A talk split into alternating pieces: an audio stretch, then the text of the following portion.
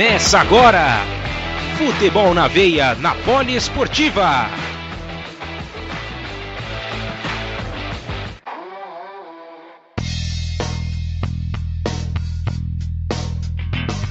Ah, que maravilha! Chegamos! Chegamos ao vivo para o programa número 61 ao vivo para você que está acompanhando pelo site www.radiopoliesportiva.com.br ou pelo www.futebolnaveia.com.br ou no Radiosnet ou no Twin, no Tunin. É só você procurar lá a Rádio Poliesportiva que você vai nos encontrar também. Sejam todos bem-vindos. Eu sou Gabriel Max, apresento mais essa edição do programa Futebol na Veia, edição de número 61. Estamos chegando com muitas, mas muitas novidades. E a gente gostaria, obviamente, de que vocês também possam estender o convite pra galera que, que tá de bobeira em casa, que tá voltando do trabalho, quer escutar a gente também. Então fiquem à vontade para convidar. E a gente tem um canal de comunicação, né, um canal aberto com vocês agora, porque a gente quer saber a opinião de vocês, a gente quer saber como que a gente pode crescer, como que a gente pode melhorar, como que também as conversas sobre o que está rolando no programa. Se quiser dar risada, pode dar risada. Né? Críticas, dúvidas, sugestões, tudo, afins, você encontra aqui também. Então, como que você faz para poder acessar o nosso grupo aberto no WhatsApp? É só você digitar lá no seu navegador bit.ly bit.ly barra ao vivo FNV, tá bom? Tudo junto, tudo minúsculo, então fica bit.ly barra ao vivo FNV de futebol na veia. Beleza? Estamos conversados? E aí pode entrar direto no nosso grupo, a gente vai estar sempre de olho aqui para saber o que está acontecendo. Se vocês mandarem mensagem, a gente manda um abraço para vocês também. Então fiquem à vontade para poder participar aqui com a gente. Vai ser muito legal, tá bom? E eu gostaria de apresentar Obviamente, né, o nosso companheiro de todas as quintas-feiras está presente aqui mais uma vez, nosso comentarista Luciano Massi. Seja bem-vindo, meu querido. Muito obrigado mais uma vez. Aqui é uma grande honra estar aqui presente junto a você para realizar o programa Futebol na Veia aqui na Rádio Poliesportiva e nos demais agregadores de podcast. É, estamos ao vivo, como é gostoso, como que é legal falar isso aí, Gabriel Martins. É. Está ao vivo, estamos ao vivo mais uma vez, segunda edição que a gente realiza ao vivo e a nossa edição de número 61. E falando do número 61, tem algumas coisas que eu vou falar já já do número 61, porque eu vou devolver essa bola aí pro nosso querido amigo Gabriel Marques. Claro. Mas, primeiramente, que, queria agradecer mais uma vez pelo convite, uma honra estar aqui do lado de você, Max, e do nosso querido amigo Poli Ouvinte. Sem ele, não teria como isso acontecer. Boa, sensacional. E a gente vai começar de um jeito diferente, porque a gente está estreando um quadro novo aqui, um quadro que a gente acabou fazendo para para poder mandar para galera. Então vamos estreá-lo. É o rolê aleatório com Luciano Massi. Ele vai passar pra gente, estamos no programa 61 e temos alguns acontecimentos envolvendo o número 61, envolvendo grandes personalidades, curiosidades no mundo. Você ouve também com o Luciano Massi, então chega mais. Vamos de rolê aleatório nessa quinta-feira no Esquenta para o nosso sexto. É, não tem outro jeito, né? Como dizem por aí, a quinta-feira é nova sexta, então nada melhor que um rolê aleatório aí com informações diversas aí, não somente do esporte, mas também de muitos outros assuntos. Então, começando o nosso rolê aleatório aí, é, no ano de 1961, os Estados Unidos cortou relações diplomáticas com Cuba, dois anos depois de Fidel Castro assumir o poder na ilha. No mesmo ano, John F. Kennedy, né, o, o famoso presidente Kennedy, tomou posse como presidente dos Estados Unidos Nesse ano também, Yuri Gagarin, ele mesmo, o astronauta russo, foi o primeiro homem a ir ao espaço, isso no ano de 1961. No mesmo ano também começou a ser erguido o Muro de Berlim. Então, falando um pouquinho aí sobre os acontecimentos, vamos falar quem nasceu em 61, as pessoas notáveis que nasceram neste ano. Nasceu a princesa Diana, ela mesma que morreu no ano de 1997. Nasceu em 91 também o presidente, ex-presidente Barack Obama. Barack Obama, opa, que, opa, que, é, a, é, Obama, é, é, é, o rolê aleatório, aleatório tá né? tá pegando, tá é. Brahma, já esperando o sextou, esperando o quintou. mas Barack Obama nasceu em 61. Uma curiosidade também, essa daí para os fãs de desenhos animados, Stephen Heilenberg, ele mesmo, criador do Bob Esponja, também nasceu em 61. E Max, antes de devolver a bola para você, no dia de hoje, 22 de outubro, algumas pessoas importantes do mundo de esporte fazem aniversário. A primeira delas é Arsène Wenger, ex-técnico do Arsenal, ele que é francês. E também, se estivesse vivo hoje, Lev Yashin, ele mesmo, ex-goleiro da seleção da União Soviética, também faria aniversário no, no, dia 22 de outubro. E também é uma pessoa bem ilustre, minha mãe faz aniversário hoje. Oba! Hoje, logicamente, que eu não, eu não vou é, falar a idade dela, não vou deixar ele, não vou jogar na fogueira, mas parabéns também à minha mãe também, junto com o Lev Yashin, junto com o Arsene Wenger, Gabriel Max. Um parabéns especial então para dona Ana Cláudia, muitas felicidades. E falando sobre o Arsene Wenger, ele que está completando 71 anos, sendo que 22 desses 71 foram dedicados a, a, a treinar o time do Arsenal. É, é mole ou não é? Rapaz, é muito tempo, né, Massi?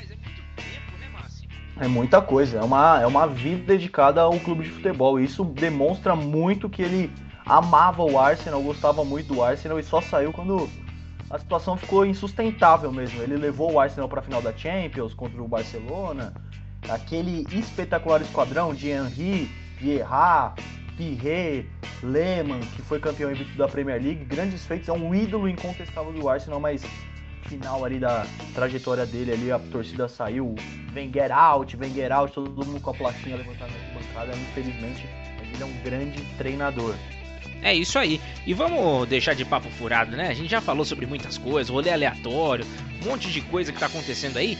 Mas chegou a hora da gente falar sobre o que interessa, que são os nossos boletins, que é o giro que a gente faz pelo mundo.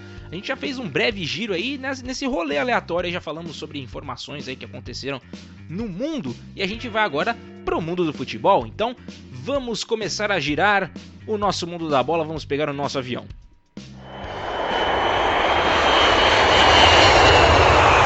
isso aí, então a gente começa pela América do Norte. Hoje a gente começa um pouquinho diferente. A gente vai acionar Milena Ricardo, que está de volta, ela que não pôde participar no último, não conseguiu mandar seu boletim, mas essa semana está de volta com o boletim mexicano, que tá show de bola, tá filé e você acompanha agora no Futebol na Veia, aqui na Poliesportiva. Então vamos que vamos!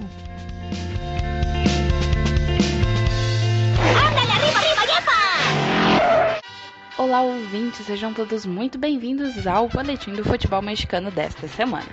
Por enquanto, temos novidades da 14ª rodada do Apertura 2020. Na última quinta-feira aconteceu o jogo entre o Atlético São Luís e o Querétaro e o Atlético ganhou de 2 a 1. Já o Necaxa e o Tijuana jogaram na sexta-feira e o Necaxa também venceu de 2 a 0. Já o Mazatlan ganhou na sexta-feira sobre o Juarez, dia 16, de 3 a 2. No sábado, no dia seguinte, o Monterrey jogou contra o Puebla e venceu de 3 a 1. O Guadalajara e o Atlas tiveram um jogo também no sábado e o placar foi o mesmo do Mazatlan, 3 a 2 para o Guadalajara. O Cruz Azul e o Tigres se enfrentaram também no sábado e o Tigres acabou vencendo fora de casa sobre o Cruz Azul. Já o Pumas e o Toluca jogaram no domingo e o Pumas venceu de 1 a 0. O Santos e o Pachuca se enfrentaram e o jogo acabou em 1 a 1. E por fim, para encerrar a 14ª rodada do Apertura 2020, o Leão ganhou sobre o Clube América de 3 a 2 na segunda-feira, dia 19. O próximo jogo acontece na sexta-feira, dia 23 de outubro, às 9h30 da noite. O próximo boletim eu já volto com novidades sobre o Campeonato Mexicano 2020. Eu sou Milena Ricardo para o Futebol na Veia e Poliesportiva. Aqui o futebol corre com muito mais emoção. É isso aí, então o boletim já foi nos passado e a gente está comentando agora sobre essa situação. O Mazatlan finalmente, né, tá conseguindo respirar um pouquinho mais no campeonato, Massa? Sim, o Mazatlan vem, vem reagindo aí, tem muita lenha ainda, tem muita água para correr no campeonato mexicano na Liga MX. O Mazatlan vem, vem se recuperando aí, ele que estava segurando a lanterna por muito tempo, agora aparece ali na 16 colocação, duas posições acima da, da lanterna, venceu. E também agora, aproveitando que você falou do Mazatlan, do, é, do Mazatlan, não, perdão. Falando do Mazatlan, agora vamos passar para a parte de cima da tabela, onde os três primeiros colocados venceram, o Tigres e o Pumas fizeram lição de casa, que os, até fazendo uma comparação com, com animais, né? Os, os Tigres venceram, o Pumas venceu também. Verdade. E os dois animais estão correndo atrás do Leão, estão correndo atrás do Leão mexicano que está lá na ponta, que é cada vez mais líder vem provando o seu valor no Campeonato Mexicano. Teve uma grande vitória contra o Clube América, porque dispensa comentários do América do México, toda a tradição que ele tem lá na terra do Chapolin. Fez uma vitória, fez uma vitória boa e continua mais líder do que nunca. Ele está com 33 pontos e o Pumas com 27. Logo abaixo o Tigres com 26, empatado com o Tigres fechando o G4, tá o Cruz Azul. Então o Leão aí nadando de braçada é, Leão nada, né? Mas enfim, tá na ponta, cada vez mais líder do campeonato mexicano. É importante seis pontos, né? Abriu de diferença aí, quer dizer, mantém nessa né, distância de seis pontos, já que o pessoal todo ganhou aí na frente, né? Seu Tigres venceu, Pumas venceu, Leão venceu também. Então seguem nessa, nessa toada aí de, de seis pontos a diferença. E é isso aí, a gente vai atualizando conforme as semanas forem passando, porque a gente tá louco para saber quem que vai faturar esse título da Liga MX. Então a gente vai agora mudar de assunto no nosso programa. O avião da Poliesportiva já vai adentrando o território estadunidense. Agora é hora de falar de MLS. A gente já tem aqui o Carlos Vinícius que está a postos com o seu boletim, tudo certinho. A gente vai ouvir hoje, com a graça do Senhor, sem intercorrência, se a gente não.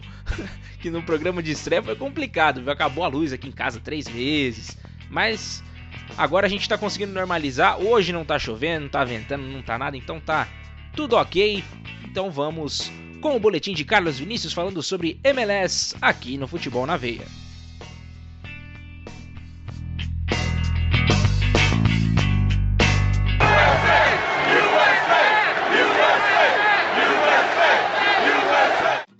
Hello guys, o boletim estadunidense começa trazendo as novidades do soccer, só que no feminino. A Liga Nacional anunciou a chegada do Angel City FC, a 11ª equipe do campeonato. Tendo a atriz Natalie Portland como uma das investidoras, o time da Califórnia irá entrar em 2022 na competição. Falando da MLS, um dos melhores jogadores do Sounders, Nicolas Lodeiro, está na mira do famoso mundo árabe. Será que o Uruguai vai seguir o caminho de Pete Martinez? A Champions League com CACAF, competição que foi paralisada em março por conta da pandemia, pode estar de volta ainda neste ano. A informação do Sport Illustrated afirma que a principal competição continental irá retornar na terceira semana de dezembro e provavelmente será disputada nos Estados Unidos em sede única. Recapitulando, a Conca Champions estava nas quartas de final e três partidas já haviam sido disputadas. O Atlanta United o Montreal Impact e o New York City perderam suas primeiras partidas, enquanto o LAFC ainda ia jogar o primeiro jogo contra o Leão. Vale destacar que o Seattle já havia sido eliminado na fase anterior. Fechando as notícias da semana em cerimônia com o astro do basquete, James Harden, o Houston Dynamo anunciou mudança no símbolo da equipe que será válida para a próxima temporada. Dentro das quatro linhas da semana 19 foi marcada pelos tropeços dos líderes da Conferência Oeste. O primeiro colocado, Seattle Sounders, empatou com o San José, enquanto o vice Portland Timbers também ficou na igualdade com o Los Angeles FC. Na leste, o Toronto manteve a vantagem para o Philadelphia, já que venceu o Atlanta United pela contagem mínima.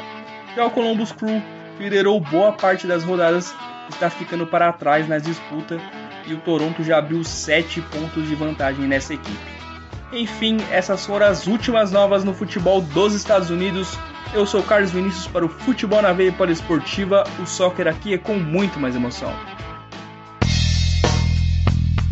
É, o negócio tá, tá começando a descambar também, né? Principalmente na Conferência Leste, né? Que o Toronto segue firme e forte lá na frente, abrindo cada vez mais vantagem.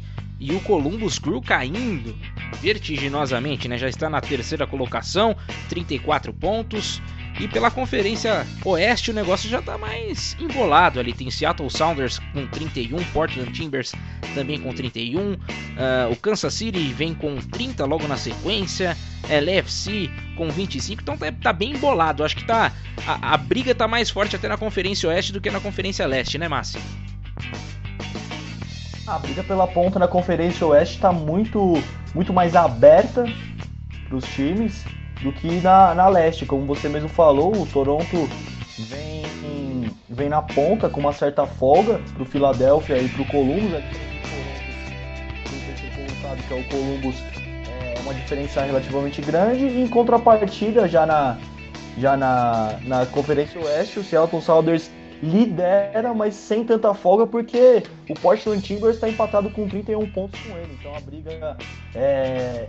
também a briga tá tão aberta que o, o Sport Kansas City aparece com 30. Então a diferença é. do, do terceiro para o primeiro é de apenas um ponto e o segundo tá, tá com a mesma tá com a mesma pontuação. Ô, Max, e Max, aproveitando que o Oi. Não, só, só complementando o que você está falando aí, temos que lembrar também que o Columbus Crew ele tá com um jogo a menos, né? Ele tá com 34, mas ainda pode chegar a 37. Então já dá uma emboladinha um pouco maior.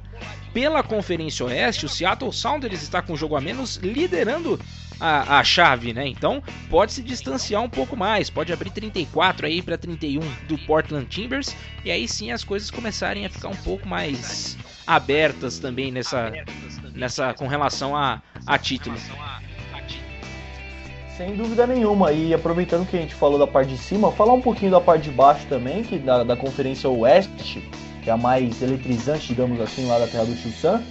O Los Angeles Galaxy é o último colocado da Conferência Oeste. Quem, quem acompanhou assim o crescimento do futebol é, estadunidense tinha como referência, ou pelo menos eu, eu tive muita como referência, o, o Los Angeles Galaxy pelas contratações, do Becker, que ele foi o, o desbravou a MLS, né? Foi o primeiro grande jogador a chegar na MLS. Então sempre tive como referência o Galaxy. Ele tá lá na lanterna. Então espero que o trabalho do Guilherme Barros Esqueloto junto com o irmão dele, Gustavo, melhore e tire o Galaxy lá da, da lanterninha. E é uma última coisinha só para aproveitar o gancho do Carlos Vinícius que ele falou sobre o teu feminino. Pois não. Sobre o Angel City FC.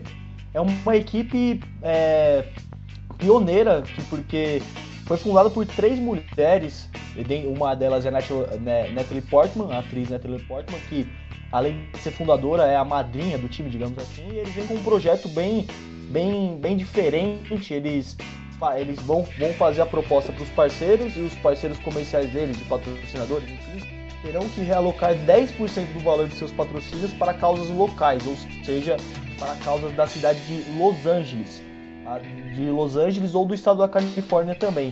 Falando em Califórnia, a Califórnia não tinha um time de futebol feminino na Major League, a primeira divisão, desde que o Los Angeles Sol fechou em 2010. A franquia acabou infelizmente fechando, então muito sucesso para o Angel City Football Club, mais um clube aí na terra do Tio Sam. Show de bola, então vamos né, dar, dar, dar um incentivo para essa galera conseguir bem.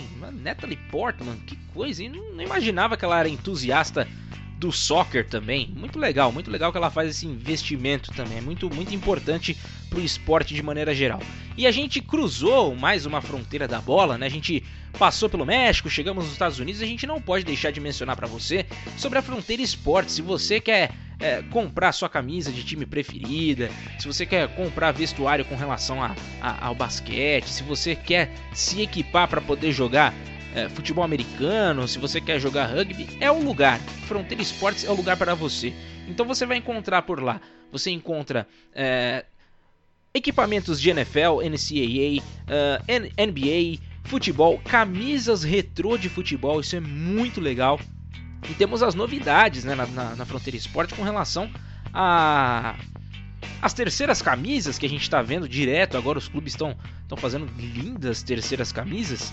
O, por exemplo, o uniforme, o terceiro uniforme do Corinthians já está disponível. Esse, esse, esse uniforme que é em homenagem ao Corinthians Casuals e já está disponível. É, o torcedor corintiano não tem uma lembrança muito boa né, do dia que usou essa camisa, né? mas enfim, né, se, o, se o torcedor quiser guardar como recordação, tem disponível também na Fronteira Esportes. A camisa 3 do Santos também, um tom de azul com branco, símbolo diferente, né? O primeiro símbolo do Santos Futebol Clube, tá show de bola também. A quarta camisa do Wolverhampton, temos a camisa retrô, o terceiro uniforme, né, que é uma, que é uma, uma homenagem a um, a um uniforme que já foi usado já pelo time da Inter de Milão, que também tá muito bonito. E, e se você quer comprar também é, console, você pode comprar seu PS4, você pode comprar o seu FIFA, se você ainda não adquiriu o seu FIFA 21, que é o meu caso ainda, né? Então, se quiser mandar alguma coisa aí, meu pessoal da Fronteira Esportes que tá me ouvindo aí, só joguei no ar, tá bom? E temos também o Pro Evolution Soccer 2021, também a atualização para você poder jogar. Então, fica sempre muito fácil, é só você acessar o site da Fronteira Esportes, fronteiraesportes.com, e lá você vai encontrar tudo isso e muito mais. Você pode encontrar tênis também, vestuário, enfim, tudo você encontra por lá na Fronteira Esportes. E se você quer ser um franqueado, também aproveite, né? Seja um investidor, um franqueado, um parceiro da Fronteira Esportes. Lá tem o campo no site que você pode entrar e quem sabe faturar uma graninha. Né? Lembrando que a Fronteira Esportes também tem sede lá em Portugal. Quem sabe se você não ganha até um, um eurozinho, né? O euro tá bom, tá quase 6 conto aí, um euro, né? Dá para tirar uma grana legal. Então acesse fronteiraesportes.com e seja feliz comprando o melhor dos equipamentos esportivos, tá bom? Vamos continuar o nosso programa, o nosso futebol na veia. Chegou o momento de mudar de continente.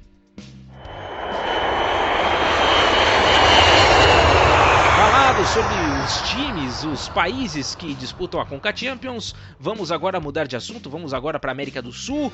Vamos falar primeiro com Pedro Ferri, com algumas informações muito legais aí sobre a Argentina, o futebol argentino. Você acompanha agora aqui na Poliesportiva. Então vamos que vamos.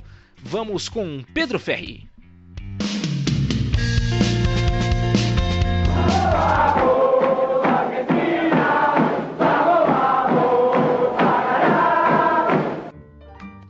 Em entrevista ao jornal Olé, o técnico do Atlético Tucumã, Ricardo Zielinski, detonou o trabalho de Jorge Sampaoli à frente da seleção argentina. O russo, como Zielinski é conhecido, disse que o atual comandante do Atlético Mineiro ficou muito aquém do que se esperava quando ele foi contratado para revolucionar a Albiceleste. Pensávamos que Sampaoli havia chegado para revolucionar, para nos levar à lua, e não, não aconteceu nada. Estou cansado de ficar escutando esses discursos, disparou, antes de fazer um ataque mais geral aos comandantes argentinos. Para falar a verdade, na Argentina eu não vejo treinadores que façam coisas diferentes. O que vejo são muitos que fazem apenas discursos diferentes, salientou. Sampaoli, ao todo, comandou a Argentina em 15 partidas, conseguindo 7 vitórias, quatro empates e também quatro derrotas, sendo duas delas na Copa do Mundo de 2018 na Rússia, um 3 a 0 contra a Croácia e o 4 a 3 contra a França, nas oitavas de final, que acarretou na eliminação dos hermanos da competição. Zelinski também opinou sobre o trabalho do atual comandante da Albiceleste, Lionel Scaloni, que chegou como interino, mas agradou à diretoria da AFA e acabou sendo efetivado. Em sua opinião, a passagem de Scaloni pela seleção até agora não tem qualquer destaque e seu nome ideal para assumir a equipe nacional seria outro. Não gostei da forma que ele chegou e tampouco gosto de seu processo de trabalho. Ele não precisa convocar tantas jogadores diferentes toda vez, salientou. Eu teria preferido a contratação do Gachardo, a seleção argentina sempre foi o objeto máximo para um treinador. Antes, ela era excelente. Evidentemente, até isso mudou nos últimos tempos. Ironizou para finalizar. Essas foram as informações do futebol argentino. Eu sou Pedro Ferri para a Rádio Poliesportiva e Futebol na Veia. Aqui, o futebol corre com mais emoção.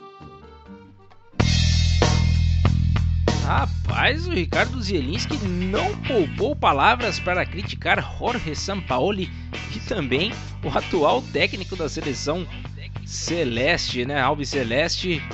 Que coisa, hein, Luciano Massi? Bom, essas críticas aí em cima do São Paulo, eu acredito que não, não tenham muito cabimento, porque o São Paulo teve uma passagem curta pela seleção argentina, foram poucos jogos. Ele, foi, ele chegou na seleção argentina para treinar para a Copa do Mundo mesmo. Não teve êxito, isso não é novidade, que na minha opinião acredito que vai demorar alguns anos para alguma seleção sul-americana ganhe novamente a Copa do Mundo. É um negócio muito difícil, nem que chamassem o Carlos Bilardo, que foi o treinador de 86, ou o próprio César Luiz Menotti. Aliás, César Luiz Menotti foi o treinador da seleção argentina na primeira conquista da Argentina em Copa do Mundo, em 1978 é aniversário dele hoje. Então nem Opa. se chamasse o César Luiz Menotti aniversariante de hoje, ele que é, é diretor de seleção da AFA, nem que chamasse Bilardo, Menotti, ou até mesmo o Galhardo, ou melhor dizendo, o Gachardo, é, eu acho difícil a- a- que a Argentina teria algum êxito na Copa do Mundo. É, uma curiosidade, Max, que o Ricardo Zielinski é chamado de russo, mas ele é descendente de poloneses. Então, é, fica essa curiosidade aí também. Vale, vale destacar que ele não é um treinador de Série A da Argentina. Digamos assim que ele vai. É um rei do acesso argentino. É, tá ali naquelas equipes menores, divisão inferiores, coisa e tal. Mesmo, mesmo quando ele jogava bola também, era mais pela. Ficava ali pendurado entre a segunda divisão e às vezes a primeira divisão, né? Então, Ricardo Zielinski aí acho que tava querendo alguma audiência, viu? Não sei não. É, dando uma de Lisca doido. Não, mas o Lisca é um pouquinho menos doido ainda do que o Zielinski. ainda mais depois dessas declarações aí, jogando ah, coisinhas no ventilador aí. É, rapaz, é. Depois vai acabar sobrando. Vai que uma hora os dois se cruzam aí. O ele que é, que é todo marrudo, não sei o que, vai querer pra cima dele. Vamos ver o que, que vai rolar aí nesse, nesse negócio. Mas enfim, chegou o momento. aí, vamos comentar também, né, sobre Libertadores da América. Mas primeiro, vamos juntar agora, se a gente já falou sobre campeonato argentino, vamos ao campeonato uruguaio com o Luciano Massi, que está presente no nosso programa e que vai falar um pouco mais também sobre o futebol da terra de Cavani e Suárez.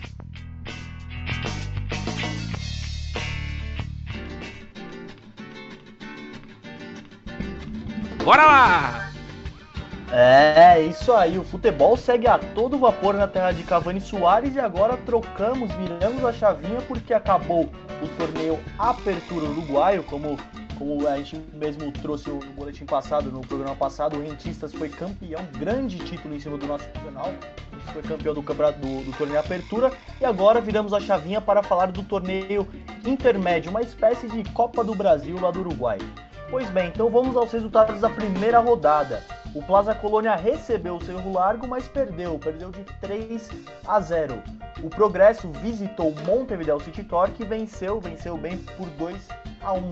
O Rentistas, que estava naquela ressaca do título, recebeu o Liverpool, mas perdeu. O Liverpool foi até a casa do Rentistas e venceu de 2 a 1 também. E agora, fechando aí, que são divididos em duas séries, a A e a B, fechando a série A, o grupo A, o Cerro venceu o Montevideo Wanderers.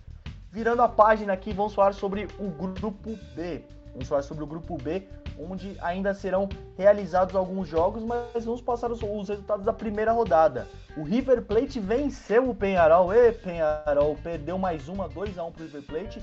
O Boston River de Louco Abreu passou o carro em cima do Deportivo Maldonado, 5 a 1 Dessa vez ele, ele não fez gol.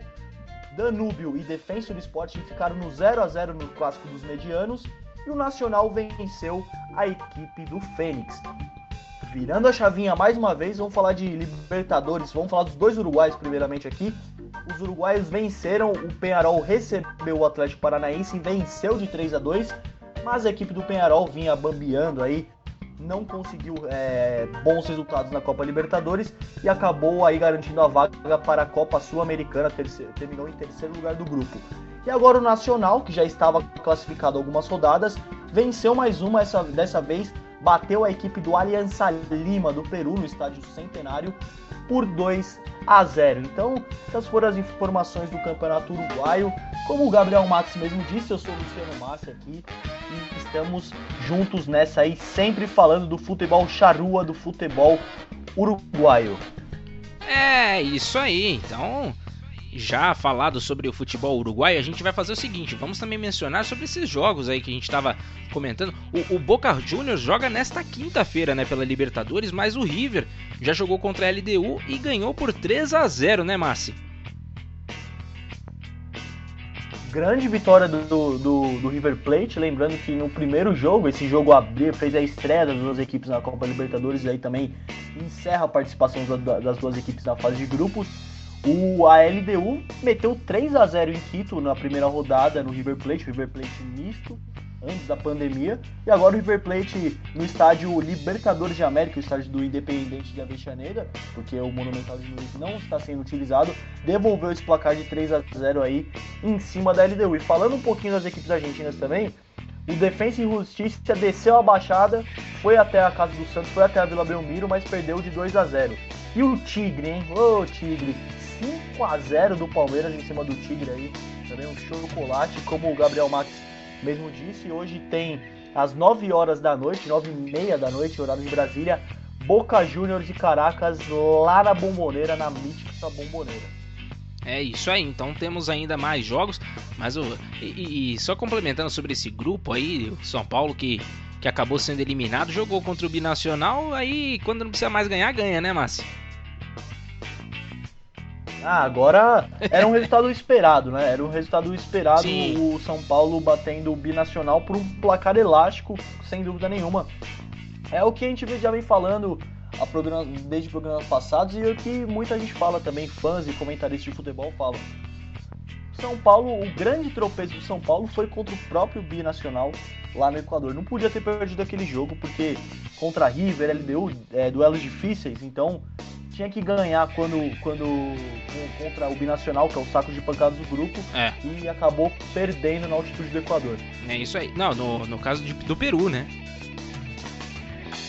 Perdão, Binacional do Peru, Isso. lá da cidade de Juliaca, situada lá no Peru, maior altitude da Copa Libertadores, pelo menos era, porque agora o Binacional tá mandando jogos em Quito devido ao coronavírus, para evitar viagens. É isso aí. Inclusive o São Paulo foi o único time a jogar lá ainda, né? No, lá no, na cidade natal do time do time do, do Binacional, né? Juliaca. Em Juliaca. Foi o único time a jogar lá também, né? Tem essa questão, mas enfim, não podia ter perdido o tanto de gol que perdeu lá. Mas vamos deixar para uma próxima para dar aquela cornetada. Dia 24 vai ter também o sorteio do chaveamento que vai ter agora nas oitavas de final da Libertadores. Então, próxima semana teremos algumas novidades também com relação aos confrontos que nós teremos na próxima fase da Libertadores que vai ser disputada só lá em novembro, no final de novembro, lá para o finalzinho de novembro, lá para o dia 25, 26, se eu não me engano.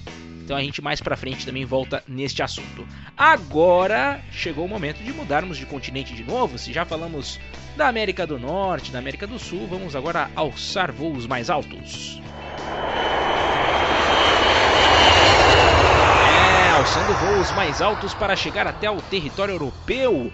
É, agora a gente vai trocar uma ideia com Alan Martins, primeiro passando já pela Premier League. Já logo de cara vamos falar de campeonato grande, de campeonato bem disputado. A gente vai falar agora com Alan Martins sobre tudo que está acontecendo lá na Terra da Rainha. Chega mais, Alan!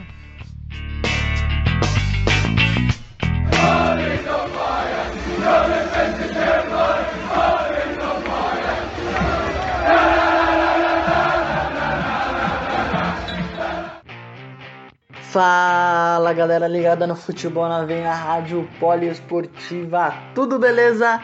Pelo futebol da Terra da Rainha, nós tivemos este último final de semana a realização da quinta rodada da Premier League temporada 2020-2021. Mas antes de falar mais sobre os resultados que tivemos nesta rodada, quero trazer aqui as informações das equipes inglesas que disputaram neste meio de semana a primeira rodada da Champions League. O Manchester United visitou o Paris Saint-Germain e conseguiu uma grande vitória fora de casa pelo placar de 2 a 1. Já o Manchester City recebeu a equipe do Porto e venceu por 3 a 1.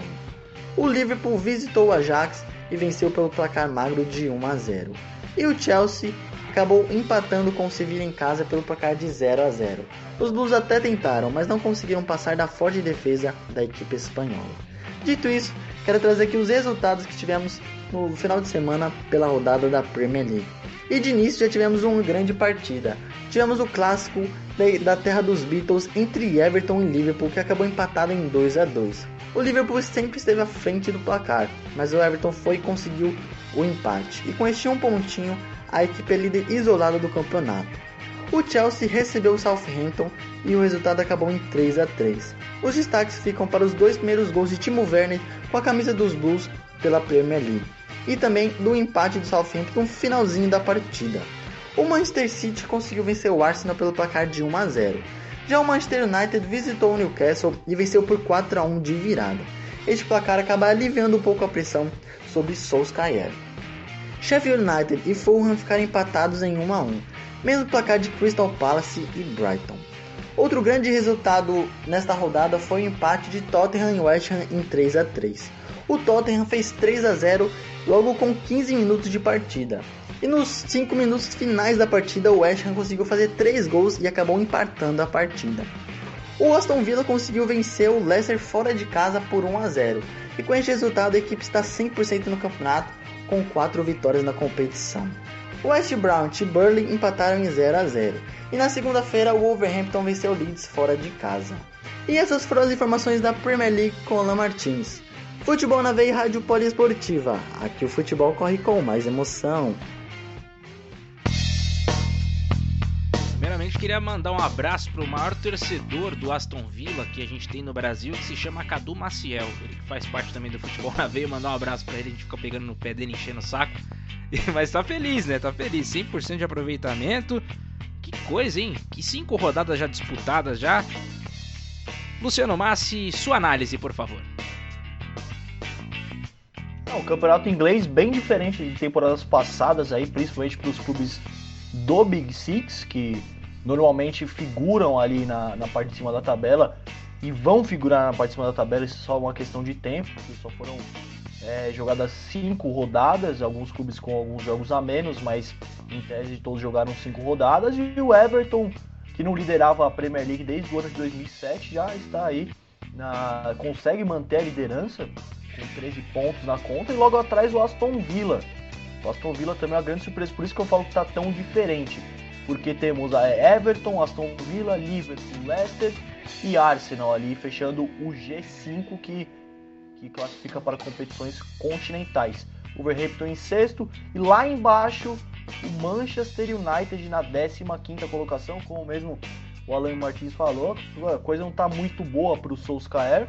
Se por um lado o United venceu e vem e vem bem na, na Champions League, venceu o Paris Saint-Germain. Na Premier League precisa melhorar e muito. Os Red Devils aparece aí, como eu acabei de falar, na 15 colocação. E para piorar ou para melhorar aí, a gente tem que esperar o jogo que vai acontecer no fim de semana. É, o United mede forças com o Chelsea, um clássico inglês, uma prova de fogo, que pode decidir a vida do Solskjaer, que diferente do Brasil e Inglaterra, eles dão mais tempo de trabalho, mas Solskjaer já vem aí desde o final do ano retrasado, se eu não estou enganado, na, no comando do Manchester United. Então, ele que abre o olho aí, o United está começando. É, eu, eu imagino que vão dar mais trabalho, vão, vão dar mais trabalho, o Gabriel Marques. Acabou de chegar o Facundo Pellic, o Uruguaio, o Cavani. Então tem um time legal, acabaram de chegar contratações, o Alex Telles também chegou uma, uma, galera legal, então acho que vão dar mais tempo, porque também não adianta contratar uma rapaziada que precisava e pegar e falar, ó, te contratou, mas ó, tchau, seus caras, vamos bater na porta de outro treinador. Eu acho que não faz muito sentido e eu imagino que isso não faz parte das diretrizes do, dos Red Devils. É isso aí, então vamos aguardar. Tem um duelo forte aí para esse final de semana. Disputa segue intensa da Premier League desde o começo. Então vamos aguardar para a próxima semana aí no próximo boletim do nosso querido Alan Martins. E se você quer participar do nosso programa de alguma forma, não deixe de acessar bit.ly bit.ly barra ao vivo FNV. Esse é o nosso grupo aberto no WhatsApp. É só você acessar esse link, entre no nosso grupo e dê sua opinião. Pode mandar aqui para quem que você torce. Se quiser que a gente manda um abraço, a gente manda um abraço. Então entre no nosso grupo aberto do WhatsApp e seja mais um membro do Futebol na Veia com a gente aqui nesse, nesse papo legal sobre futebol internacional, tá bom? Então vamos agora mudar de assunto mais uma vez.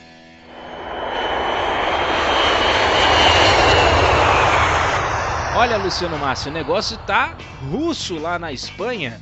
É, tudo bem, mencionei dois países aí da Europa, mas você vai entender o porquê, viu? Porque o negócio tá. O bicho tá pegando tanto para Real Madrid quanto Barcelona. E você ouve agora o que está acontecendo por lá com a Lauren Berger, que essa semana veio cheia de novidades.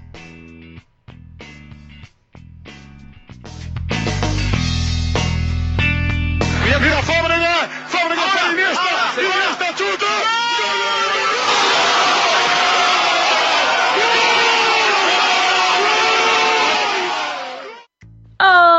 Olá, ticos e ticas mais lindos desse mundo! Voltei a hora de falarmos sobre o mais incrível, mais sensacional, mais maravilhoso, mais cheiroso, mais gostoso, mais saboroso campeonato espanhol. Então vem comigo que vocês sabem que é sucesso e a gente já fala tudo o que aconteceu na tabela, aí no mercado da bola, as polêmicas do Campeonato Espanhol. Na sexta rodada da La Liga, começando no sábado, dia 17, o Granada venceu o Sevilha por 1 a 0. É, aí o atual campeão da Liga Europa não conseguiu um triunfo jogando fora de casa. E falando em times grandes, o Atlético de Madrid venceu Celta de Vigo jogando fora de casa, lá no estádio Balaiados, então por 2 a 0. E quem também perdeu, pasmem, foi o Real Madrid. Jogando em casa, no Santiago Bernabéu, os madrilenhos que tentam defender o título espanhol perderam para o Cádiz por 1 a 0. Quem também ficou no 1x0 foi o Retafe, que jogando em casa venceu o Barcelona pelo mesmo placar. E aí então, crise nos nossos dois gigantes aí, muitas coisas é, foram ditas e talvez eles não tenham encontrado até então o seu melhor futebol. Falando em não encontrar seu melhor futebol, o Eibar e o Osasuna abriram os confrontos do domingo 18, mas ficaram no 0 a 0. Já o Atlético Bilbao levou a melhor sobre o Levante por 2 a 0. Enquanto isso, o Vídea Real ganhou sobre o Valência por 2 a 1. Huesca e Valladolid ficaram no 2 a 2, aí um empate. Mas quem venceu foi o Elche que jogando fora de casa levou a melhor sobre o Alavés. E para encerrar os confrontos ainda no domingo, a Real Sociedade, que assumiu o topo da tabela, venceu o Betis por 3 a 0 aí, tendo o melhor placar da rodada.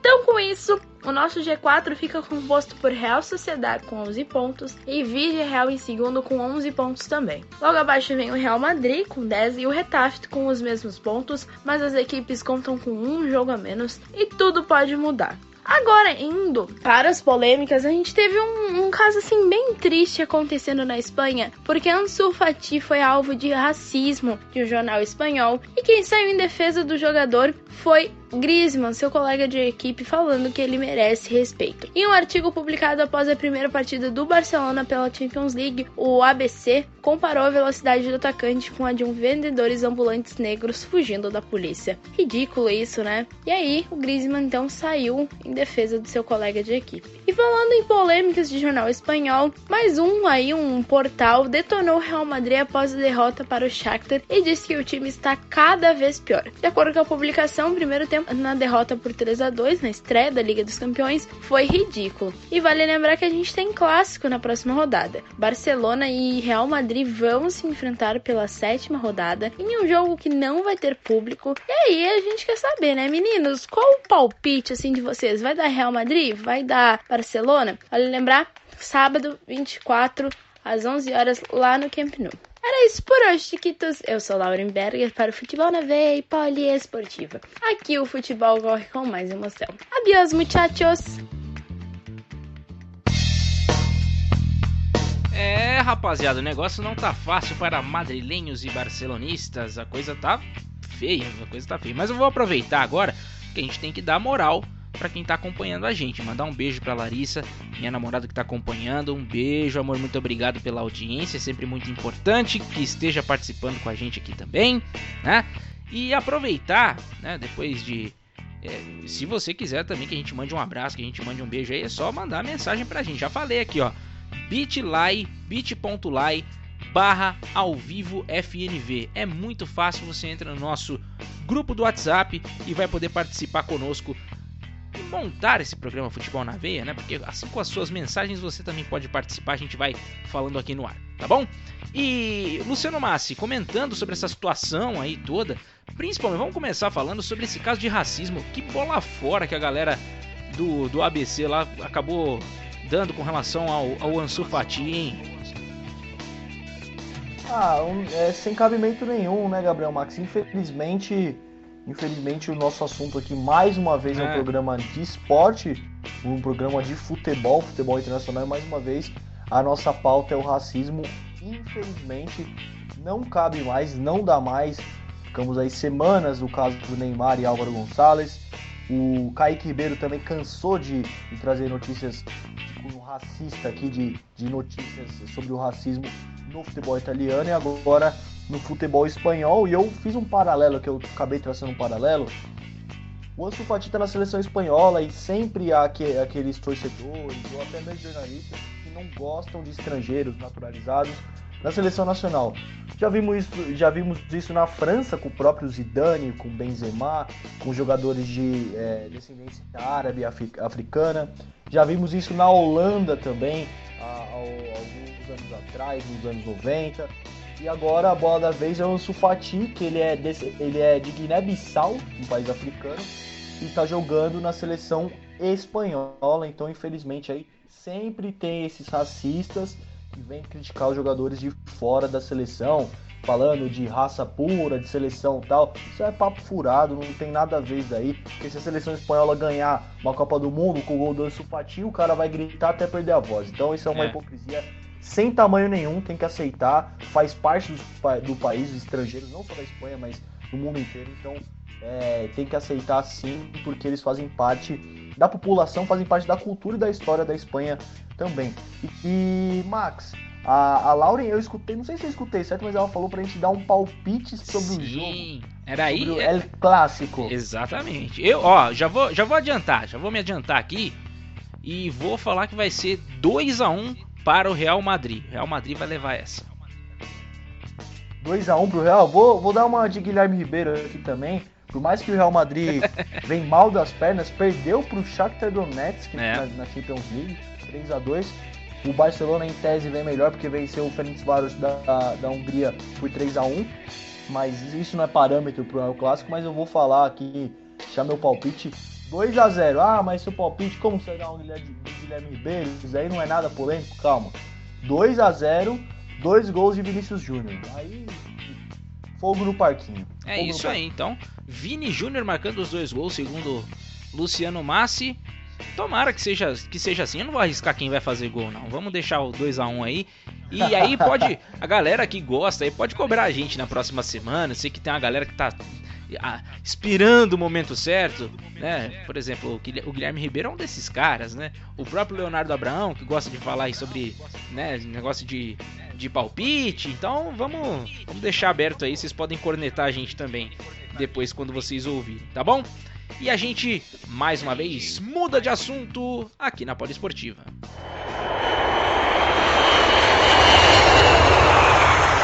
Sobre a Espanha, agora é o momento de falar com o Márcio Reis a respeito do futebol francês. Sim, ele já está pronto com seu boletim já no esquema para poder passar para a gente o que, está rolando lá na terra que o Neymar tá, tava brilhando por lá, mas o negócio ficou feio. Essa última semana aí acabou tendo derrota, nem não apareceu. Olha, é, tem, tem pano pra manga aí pra essa semana também. Então vamos com o Márcio Reis e o boletim do futebol da França.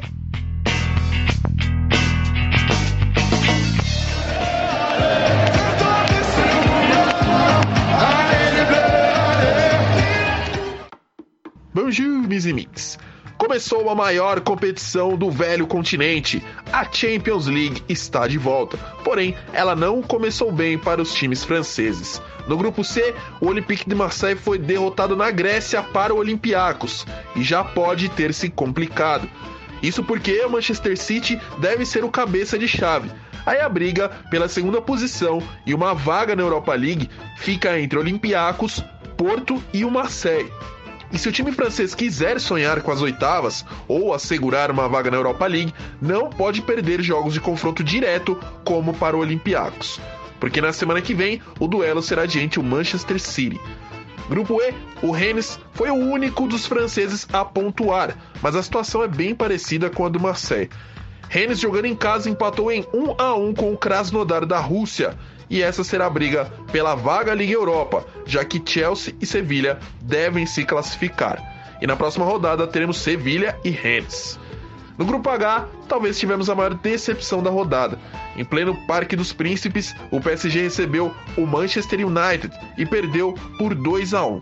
Neymar estava em campo, mas em uma noite pouco inspirada, assim como todo o PSG. O atacante brasileiro ainda levou um cartão amarelo. Existia a expectativa de Cavani em campo, ele contra sua ex-equipe PSG, mas ainda não foi dessa vez que houve o reencontro. E é bom o PSG abrir o olho. RB Leipzig venceu o Istambul Başakşehir e está ocupando a segunda posição. E esse será o próximo adversário dos franceses. Na Liga Europa, ainda tínhamos mais duas equipes francesas, Nice e Lille. Gabriel Max e Luciano Massi informarão o resultado semana que vem. Eu trago como foi o jogo e como segue a competição. Na Ligue 1, nessa oitava rodada, podemos ter o time de Nasser Al-Khelaifi assumindo a liderança. Isso porque o Lille vai até o estádio Strasbourg, casa do quarto colocado Nice, e o vice-líder PSG enfrenta o Lanterna Dijon em casa. Mas a rodada é aberta na sexta-feira com Rennes e Angers.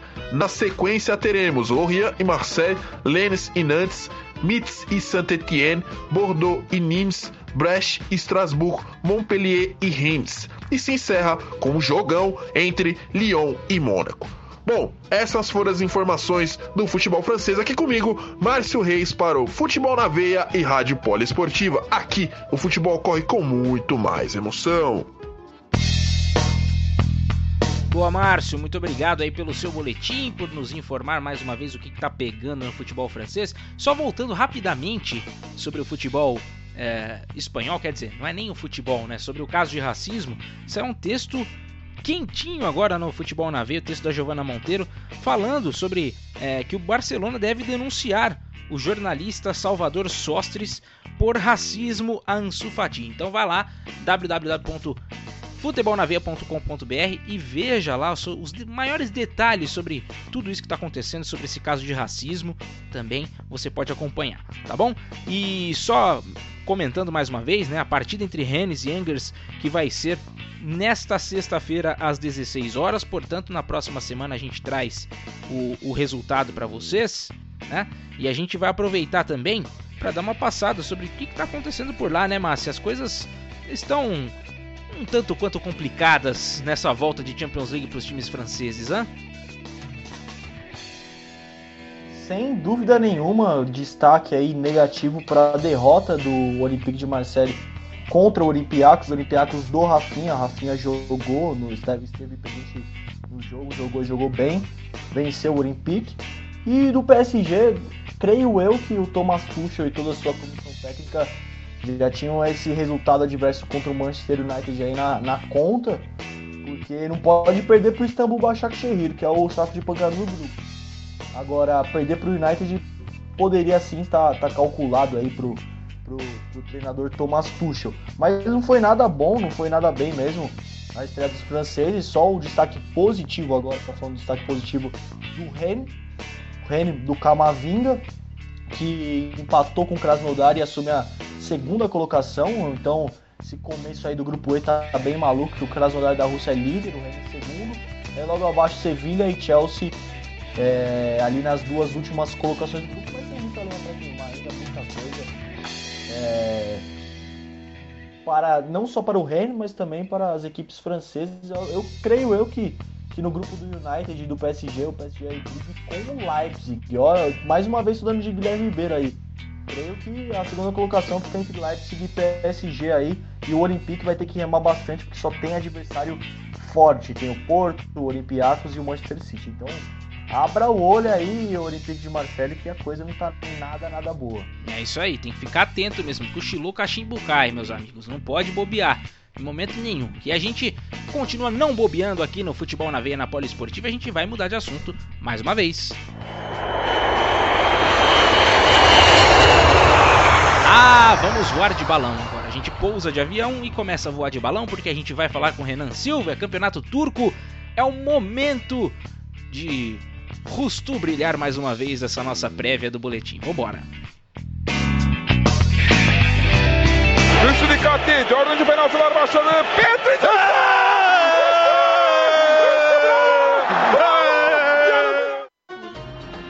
Caro Gabriel Max, caro Luciano Massi, caríssimos poli ouvintes. Chegou a hora de falarmos da Super League, que teve a sua quinta rodada no último final de semana após a data FIFA. No domingo, o Fenerbahçe derrotou o Gostep por 3 a 2 em uma partida eletrizante fora de casa. O Canário Amarelo chegou aos 11 pontos, assumindo a vice-liderança. Já na segunda-feira, o Galatasaray decepcionou ao ser derrotado pelo Alanyaspor por 2 a 1 em pleno estádio Turk Telecom o gol de honra foi marcado por Falcão Garcia, que já figura na vice-artilharia do campeonato.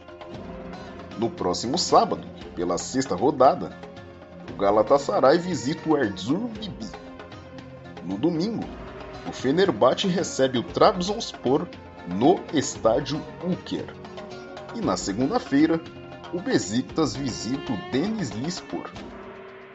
Bom, meus caros, após dar as informações do futebol da Turquia, de forma gradual e flexibilizada, vou retomando meus passeios de balão na Capadócia. Eu sou Renan Silva, futebol na veia e rádio poliesportiva. Aqui, o futebol corre com mais emoção. Tá aí, esse foi o Renan Silva falando sobre o campeonato turco. Luciano Massi. As coisas estão bem diferentes também para os fãs do futebol turco, que muitas vezes estão acostumados a ver o Besiktas, a ver o, o Galatasaray, Fenerbahçe na Liga dos Campeões e o único representante aí no maior torneio de clubes do mundo é o Istambul Başakşehir, que como a gente acabou de falar mesmo, que está no grupo do PSG, do United do Leipzig, vai ter que remar bastante para conseguir alguma coisinha nesse grupo, é porque tem três equipes muito fortes pela frente. E falando agora do Campeonato Turco, também mais uma coisa diferente do Campeonato Turco, o Alanyaspor na frente, na ponta da tabela, é, com 13 pontos, é, e logo atrás vem o Fenerbahçe. Daí eu falei, ah, cadê o Galatasaray na Champions? Cadê o Besiktas? É, essas equipes não conseguem embalar nem no Campeonato Turco, lógico, que ainda está no começo, mas o Galatasaray está na sexta colocação e o Besiktas está na zona de rebaixamento, o Gabriel Max. Está na zona de rebaixamento junto com o Istambul. O Istambul está disputando a Champions, mas está na zona de rebaixamento do campeonato turco. Então as coisas estão meio diferentes aí aos fãs do futebol turco e aos torcedores dos clubes turcos também. É verdade, e alguns times estão ainda com quatro jogos, ainda não jogaram ainda as cinco partidas, assim como o Alanyaspor, Fenerbahçe, mas é, é, de se abrir o olho também. A situação do Besiktas, do Istambul, do próprio Ankaragucho também, devem abrir os olhos aí, porque o negócio vai, vai ficar feio. Se continuar nessa, nessa toada aí do que tá nesse comecinho de campeonato, vai ser difícil. E também eu quero só relembrar a todos vocês, né? O Márcio Reis pediu para falar também sobre os resultados de Europa League e tal, e a gente vai colocar isso no final. Quando a gente estiver terminando de falar sobre sobre o continente europeu, a gente taca os resultados para vocês, porque tem muita coisa, tem muita coisa legal também com relação aos resultados, tá bom? E agora a gente muda de assunto mais uma vez.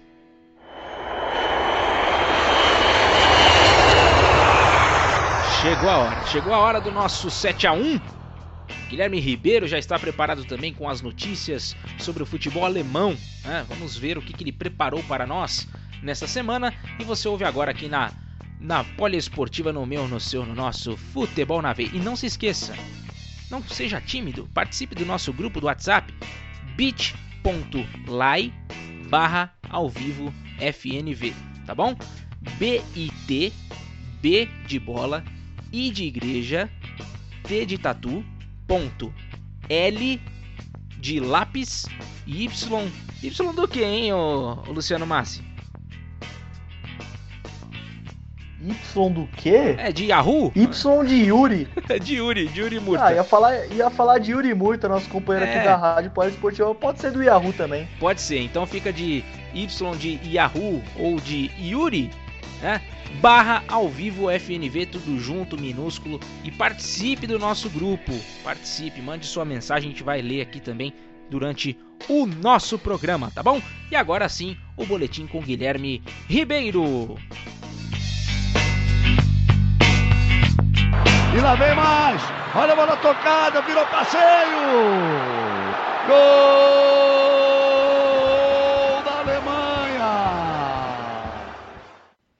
Salve seu 7 a 1 A rodada do final de semana da Bundesliga teve muitos empates e clean sheets. A exceção foi de Miller e Lewandowski, que fizeram o Bayern golear o Arminia Bielefeld por 4 a 1 Isso porque o time da Baviera ficou em boa parte do segundo tempo com um a menos, após a expulsão de Tolisso. No sábado, Freiburg Werder Bremen, Gladbach e Wolfsburg ficaram no 1. Destaque para os Lobos, que chegam a 4 empates em 4 jogos. No domingo, Colônia e Schalke conseguiram seus primeiros pontos, os Bodes, após 1 a 1 com Frankfurt, o mesmo placar dos Azuis Reais contra o União Berlim. Após a partida, cerca de 80 torcedores dos Ultras de Gelsenkirchen cobraram pessoalmente jogadores e comissão técnica dos Azuis Reais, pedindo mais vontade e comprometimento nos próximos jogos. O detalhe fica que o próximo jogo da equipe é justamente o River Derby contra o Borussia Dortmund, neste sábado, às 1h30 da tarde, horário de Brasília. O clube disse que a conversa foi amistosa. Assim, após o primeiro ponto do S04, a única equipe que ainda não pontuou foi o Mais, que perdeu por 1 a 0 do Leverkusen, o mesmo placar de Dortmund em cima do Hoffenheim, com gol de Reus que saiu do banco para dar a vitória.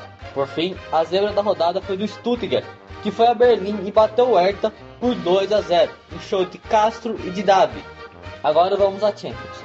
Nesta terça, o Leipzig aproveitou a grande fase de Angelini para fazer 2 a 0 do Başakşehir. O espanhol também havia feito um golaço no final de semana contra o Augsburg. Que momento que vive o espanhol. Já os aurineiros passaram vergonha. Lei do ex, nó tático e falha do goleiro foram os pontos da derrota do Dortmund para a Lazio por 3 a 1. Haaland deixou o seu para manter a sua média de mais de um gol por jogo na competição. Mesmo assim, as críticas a Lucien Favre só aumentam e a cada dia mais a batata dele está mais do que assada. Alguns torcedores e até jornalistas da Muralha Amarela dizem que o confronto em Roma mostrou uma equipe que tem técnico contra outra que não. Que momento do treinador suíço. Agora vamos falar de finanças, até porque aumenta-se o burburinho na Alemanha que as equipes poderão voltar a jogar sem público. E isso deixa muitas equipes preocupadas, pois precisam muito da renda da bilheteria. Assim, Augsburg, Arminia Bielefeld, Stuttgart e mais 10 equipes da segunda divisão se uniram e fizeram manifestos para a DFL pedindo mais igualdade nas cotas televisivas, além de adiantamento de certa parte dessas cotas, para assim as equipes poderem se equilibrar melhor financeiramente. Algumas equipes, como Stuttgart, já falam em não renovar nenhum contrato que acaba em junho de 2021.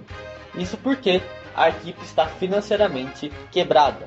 E essas foram as informações do futebol alemão. Eu sou Guilherme Ribeiro, futebol na Veio Esportiva. O futebol aqui tem muito mais emoção. Muito bem, esse foi o nosso 7 a 1 Guilherme Ribeiro, Luciano Massi. Ah, o Lucian Favre, Favre com a batata assando e com motivo, porque ele tem um elenco de qualidade, lógico, com um elenco jovem, a filosofia do Dortmund, de apostar em peças novas, jogadores novos, um elenco é, majoritariamente de jovens, mas ele, ele pode apresentar melhores resultados sim. E esse clássico contra o Schalke, que diga-se de passagem é o maior clássico da Alemanha, quem se engana que o maior clássico da Alemanha está envolvendo o Bayern de Munique, se engana porque é Schalke e Borussia, será a prova de fogo e caso ele vencer, eu creio que o Dortmund vença, porque o Schalke já não vem realizando grandes atuações na Bundesliga há algum tempo, infelizmente, é um time de camisa, é um time de peso, um time de tradição, mas vem placando boas atuações, diferentemente do Dortmund. O Dortmund recentemente chegou à final da Champions, conquistou a Bundesliga em, é, em, alguma ocasião, e o Schalke não, né? Então vai ser uma prova de fogo, clássico é clássico, tudo pode acontecer. Tem a prova no Brasil, quando acontece o derby, quando acontece o Fla-Flu, enfim, é, a equipe favorita vem, vem, vem mais embalado, mas o, o adversário não vem tão embalado e acaba vencendo. É clássico, é clássico em qualquer lugar do mundo. Clássico é clássico e vice-versa. Oi? Clássico é clássico e vice-versa. Clássico e vice-versa, sem dúvida nenhuma. E, e agora falando da Champions também, olha Guilherme Ribeiro, hein? Cuidado, hein? O Leipzig ganhou dessa vez aí, mas calma que foi contra o Istambul Başakşehir, né? Uma vitória que tava, tava na conta do, do treinador aí. Agora tem que ver quando ele vai lá para o Trafford, enfrentar o United, quando vai lá no Parque des Princes para enfrentar o PSG. Então, ver como que vai ser a atuação do, do Leipzig aí no grupo H da, da UEFA Champions League. É isso aí, então a gente vai agora, depois de falar do campeonato alemão, vamos continuar o nosso giro pelo mundo da bola. Agora é o momento de trocar uma ideia com Edson Guimarães, campeonato português, agora para você aqui. Um boletim que já está preparado, vamos ouvir um pouco mais. Edson Guimarães dando um tostão da sua voz. Grande passe, Ronaldo está isolado, vai atirar, gol! Portugal! Cristiano Ronaldo! Portugal! Cantem todos comigo! Muito que bem, mais um boletim lusitano na área. Já estamos chegando à quinta rodada da Liga NUS. Desse modo, vamos aos resultados da quarta rodada, começando com Gil Vicente e Tondela, que se enfrentaram no último sábado, dia 17, e empataram em 1 a 1. No mesmo dia, vitória do Portimonense fora de casa por 2 a 1 diante do Marítimo, mesmo placar de Braga e Nacional a favor dos arsenalistas. Fechando o dia, o clássico entre Sporting e Porto teve emoção até os minutos finais. Após o meia Nuno Santos abrir o placar a favor dos Leões, Uribe e Corona viraram para os Dragões ainda na primeira etapa. No entanto, aos 87 minutos, o camisa 10 argentino Luciano Vieto deixou tudo igual no placar e terminou assim. Já no domingo, o Passo de Ferreira bateu o até então invicto Santa Clara por 2 a 1. Belenenses e Moreirense não saíram do 0 a 0, diferentemente de Farense e Famalicão, que empataram em 3 a 3. Vale destacar que os famalicenses venciam até os 94 minutos, quando o hermano Brian Mancilla deixou tudo igual. Fechando o domingão, o Benfica não tomou conhecimento do Rio Ave e venceu por 3 a 0 mesmo fora de casa, com dois gols do alemão Gianluca Waldschmidt. Na segunda-feira, partida isolada entre Boa Vista e Vitória de Guimarães, que contava com a estreia do técnico João Henriques e venceu por 1 a 0, somando a segunda glória consecutiva para os conquistadores. Assim, a tabela da Primeira Liga se encontra da seguinte maneira: na liderança, o Benfica soma 12 pontos, enquanto Porto, Sporting, Santa Clara e Vitória de Guimarães somam 7. Os portistas estão na segunda colocação pelos critérios de desempate. Lá embaixo, Boa Vista e Farense seguem sem vitória e na zona de rebaixamento. Rio Ave e Tondela também não venceram, mas estão à frente. Vamos agora ao momento lusitano fora dos gramados. Primeiramente para deixar o torcedor do Braga feliz, pois o atacante Paulinho renovou seu contrato até 2025. Anteriormente, o vínculo com os arsenalistas ia até 2023, então foi mais por questões financeiras, ao meu ver, deixando o atleta mais valorizado no mercado. E falando agora sobre prêmio, nessa semana a revista France Football informou que vai eleger uma equipe dos sonhos, o popular Dream Team. A votação será feita pelos torcedores da revista e por um júri de jornalistas. E entre os indicados estão três ídolos portugueses: Eusébio, Luiz Figo e Cristiano Ronaldo. E aí, Gabriel e Luciano, será que algum deles entra na lista final? Vale lembrar que a France Football é responsável pelo prêmio da Bola de Ouro, mas não teremos a premiação nessa temporada. Assim sobra apenas o prêmio The Best da FIFA. Essas foram as informações do Campeonato Português. Eu sou Edson Guimarães para o Futebol na Veia e Poliesportiva. Aqui o futebol corre com mais emoção. Boa, muito bem, Edson Guimarães. Então temos esse, esse prêmio do time dos sonhos, né, do Dream Team aí da, da France Football.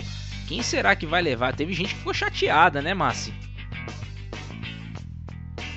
Sim, teve gente que foi indicada e foi, ficou chateada com, com a indicação, porque Samuel Eto'o colocaram ele na posição errada. Uhum. A France Football acabou colocando na posição errada. Ele falou, pô, sou centroavante, coisa e tal. E, e vocês me colocaram na, na, de, de, na, na ponta direita. E é. não era a posição. Mas assim, é uma grande honra pro Eto'o aí. E ele, ele tá concorrendo só com, com, alguns jogadores assim bem fraquinhos, tipo Lionel Messi, Garrincha. É, uns caras bem fracos assim, né? Então acho que é muito por conta disso também que o Edu acabou reclamando, né? Ah, não é possível, porque só de ser indicado para o Dream Team do, da France Football de todos os tempos, é um negócio nessa daí, na, na, na mesma posição do Eto'o, junto a ele tá o Beckham, George Best, Luiz Figo, Garrincha, Robin, Messi, Matthews, Kevin Keegan, Jairzinho. Então ele, ele não devia reclamar muito não, mas acontece. E falando um pouquinho ainda da, da, dessa premiação, já que o, que o Edson Guimarães levantou essa bola pra gente, é um, e é uma premiação muito importante aí. Na categoria de goleiros não temos nenhum brasileiro. Mas na de lateral direito temos Cafu e Carlos Alberto Torres Djalma Santos ali pela lateral direita. Na lateral esquerda temos É, não, de defensor central, propriamente dizendo, não temos brasileiros também. lateral esquerda temos o Júnior, isso mesmo, mestre Júnior, o Roberto Carlos, Newton Santos e o Marcelo, que está em atividade. Agora falando ali um pouquinho mais para frente ali no ataque, é, temos o Garrincha, que acabamos de falar, temos o Jairzinho, Ronaldo, Romário, temos esses brasileiros aí na, na lista também, sem esquecer do Roberto Rivelino e do Ronaldinho Gaúcho juntamente com, com o Rivaldo, ou seja, tem muito brazuca na lista aí, com certeza alguns vão integrar esse 11 ideal, porque, fala aí Max, de todos esses craques aí que a France Football é, dispõe para os torcedores votarem, é, muitos jogadores de qualidade, aí escolher só 11, rapaz, é, é um negócio é difícil, hein? É muito difícil. Eu teria a maior dificuldade para escolher, viu? Para montar esse time com 11 jogadores aí, a gente podia dividir em mais alguns, né? Pra gente poder fazer um, um campeonato bem legal aí, né? E Max, só, só não esquecendo também, logicamente temos o Pelé, Pelé que faz aniversário claro. amanhã, no dia 23 de outubro, 80 anos do Rei Pelé, também tá na, tá na lista concorrendo, juntamente com o Zico, também tem o Zico aí concorrendo de brasileiro, Paulo Roberto Falcão também concorrendo do Brasil. Então, lista recheadíssima de jogadores brasileiros aí. Fica a torcida para que alguns sejam de fato selecionados. Estamos na torcida. Tomara que tenha muitos brasileiros aí nessa, nessa votação, né, que consigam chegar aí a essa tão sonhada seleção, esse Dream Team do futebol da história. Muito bem, então a gente falou sobre o Campeonato Português, vamos agora pegar o nosso avião mais uma vez. Chegou o momento agora de trocar uma ideia com o Kaique Ribeiro, falar de futebol italiano, né? Futebol italiano também está em pauta aqui no nosso Futebol na Veia, nesse giro pelo mundo da bola. Você também acompanha agora. Chega mais, Kaique!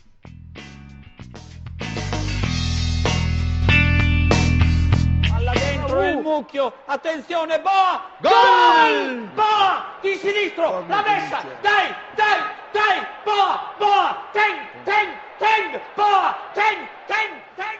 Ciao ragazzi e ragazzi, tutto bene? No último fim de semana a bola rolou na terra da bota, com muitos, muitos gols. É, meu amigo, a fala de que o campeonato italiano é um campeonato defensivo ficou para trás. 41 gols em 10 jogos e apenas 1 0 a 0. Então vamos lá. A rodada começou no sábado com Napoli e Atalanta. O que era de se esperar era uma partida equilibrada, mas o time do Sul fez 4 a 0 no primeiro tempo. Destaque para dois gols de Lozano. Lammers até diminuiu, mas o jogo terminou em 4 a 1 para os napolitanos. Na sequência, tivemos o Derby da Madonina, que marcava o retorno de Ibra aos gramados depois de ser diagnosticado com a Covid-19. E o sueco voltou em grande estilo. O camisa 11 marcou dois gols na vitória do Milan sobre a Inter por 2 a 1 e o rossoneiro quebrou um tabu de quase três anos sem vencer o rival. De quebra, o Milan tem o melhor início na Série A desde 1995, deixando claro, torcedor sonhar. Na sequência do sábado, a Sampdoria surpreendeu e fez 3 a 0 na Lazio, e a Juventus decepcionou sem Cristiano Ronaldo e ficou apenas no 1 a 1 contra o Cotrone. No domingo, o Bolonha venceu o Sassuolo por 3 a 1 até os 19 do segundo tempo, mas o time Nero Verde teve grande reação e venceu por 4 a 3 em um jogaço. O Sassuolo até agora é a sensação do campeonato. Além disso, o Spezia conseguiu empate no fim contra a Fiorentina, em jogo que terminou 2 a 2 e o Cagliari venceu o Torino por 3 a 2 A equipe Granata é a única que ainda não pontuou na competição. Em um jogão, a Udinese, que ainda não havia marcado gols no campeonato, fez logo 3 e venceu o Parma por 3 a 2 Na capital, a Roma goleou o Benevento e outra chuva de gols, 5 a 2 E por fim, Hellas Verona e Genoa fecharam a rodada, com o único 0 a 0 do fim de semana. A classificação é essa: o Milan lidera a Série A com 12 pontos e é o único 100% da competição. O Sassuolo vem logo atrás com 10 pontos, e em terceiro está a Atalanta com 9 pontos e em quarto Napoli com 8 pontos. O clube azul foi punido com perda de um ponto por não viajar a Turim para enfrentar a Juventus e também levou um WO. Enfim, em quinto vem a Juventus com os mesmos 8 pontos e em sexto a Inter com 7 pontos. Na zona de rebaixamento, o Parma em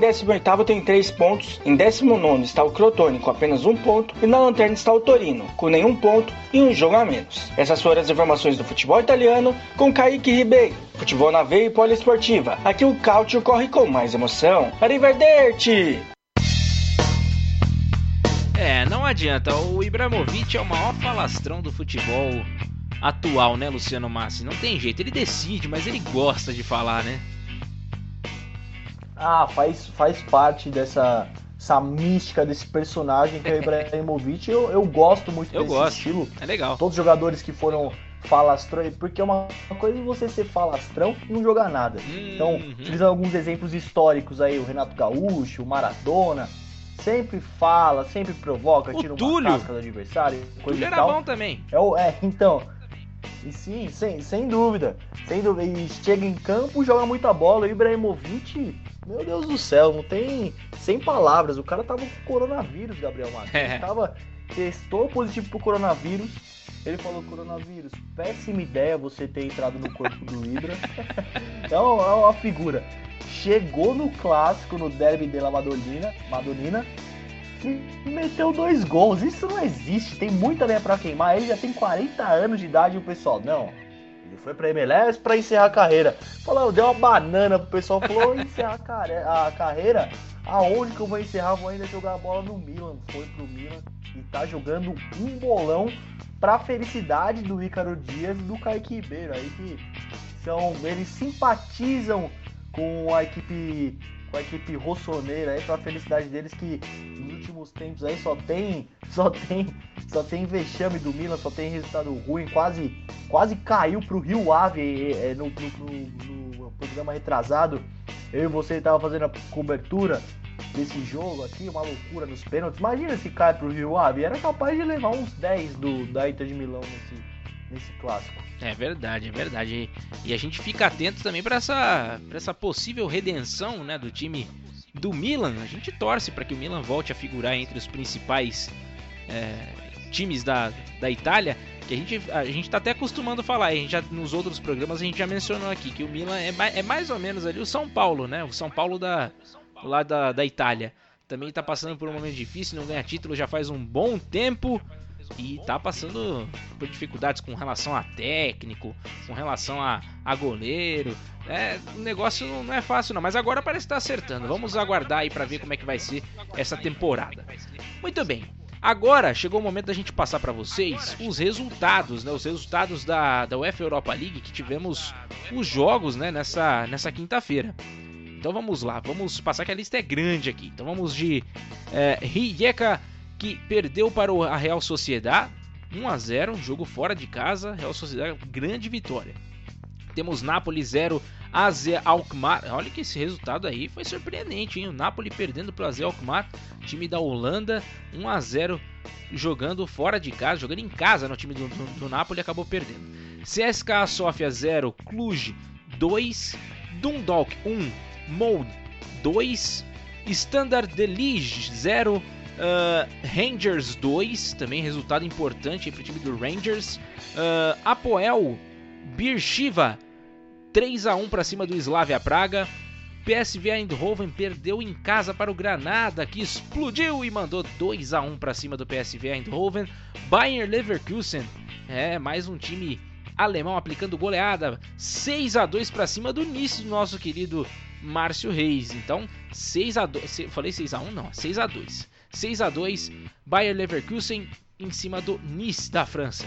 PAOK 1, Omônia também 1, Young Boys 1, Roma 2, bom resultado também fora de casa da Roma, mais um time italiano brigando, aí nesse caso agora se dando bem, né?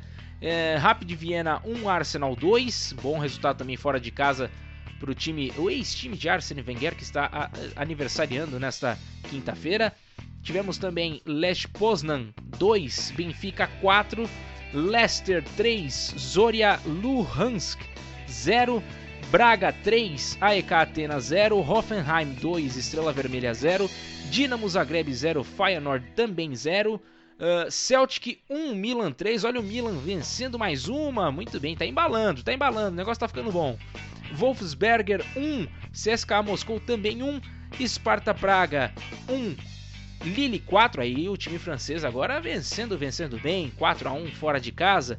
Ludogorets 1, Royal Antwerp 2, eh, Maccabi Tel Aviv 1, Karabang Agdan 0, Tottenham venceu o Lask por 3 a 0, grande resultado também né, do time do Tottenham. Lucas Moura também fazendo gol e tudo mais. Slovan Liberec 1 em cima do Gente e Por fim, Villarreal 5, Sivaspor 3. Grande jogo também, 8 gols nessa partida. Luciano Massi, muito jogo, muito resultado importante acontecendo, né? Sem dúvida nenhuma, a UEFA Europa League, mais conhecida como UEL, todo mundo aí abrevia como UEL também, tem jogos muito, muito interessantes aí. Podemos ver equipes de calibre, como propriamente o Tottenham, como o Milan, é, disputando essa competição. E é muito curiosa para quem, para quem eu sou, sou muito fã das equipes alternativas da Europa, aí, então é um prato cheio também esse esse, essa fase de grupos da UEFA Europa League. Eu sempre fico na torcida para que apareça alguma zebra, mas é aquela regra da Champions que o terceiro, assim como na Sul-Americana, o terceiro vai para a UEFA Europa League acaba acaba tirando aí essa chance dos menores, como a gente já viu o Shakhtar, como a gente já viu o Zenit ganhando a Copa da UEFA, e assim, é, que era a Copa da UEFA na época que eles ganharam, era outro nome agora a UEFA Europa League, então não dá muita margem para os menores atualmente. Muito bem. E a gente, só lembrando, né, que ainda está na fase de grupos, né? A fase de grupos da UEFA Europa, Europa League. Então você vai acompanhar também. A gente vai ter sempre atualizações durante os nossos programas, tá bom? E é mais legal agora que a gente está ao vivo, a gente já consegue passar todos os jogos terminados. A gente gravava, às vezes era de quinta mais cedo. Então a gente às vezes não conseguia passar completinho, mas a gente já passa tudo para vocês agora no nosso futebol na veia, tá bom? Então vamos mudar de continente.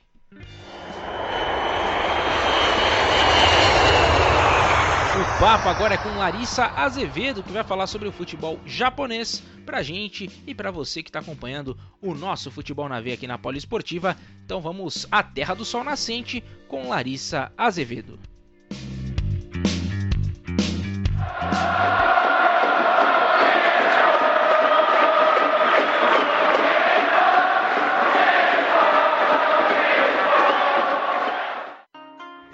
Konnichiwa!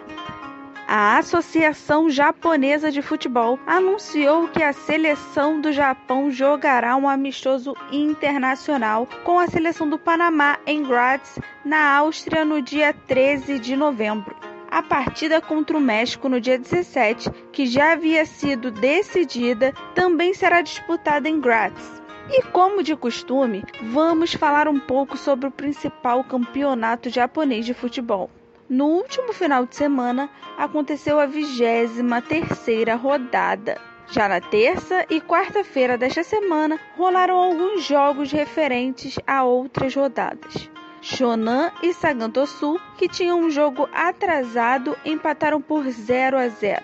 Já Fissel Kobe e Kashima Antlers jogaram antecipadamente a 33ª rodada, e a partida terminou em 3 a 1 para o Kashima.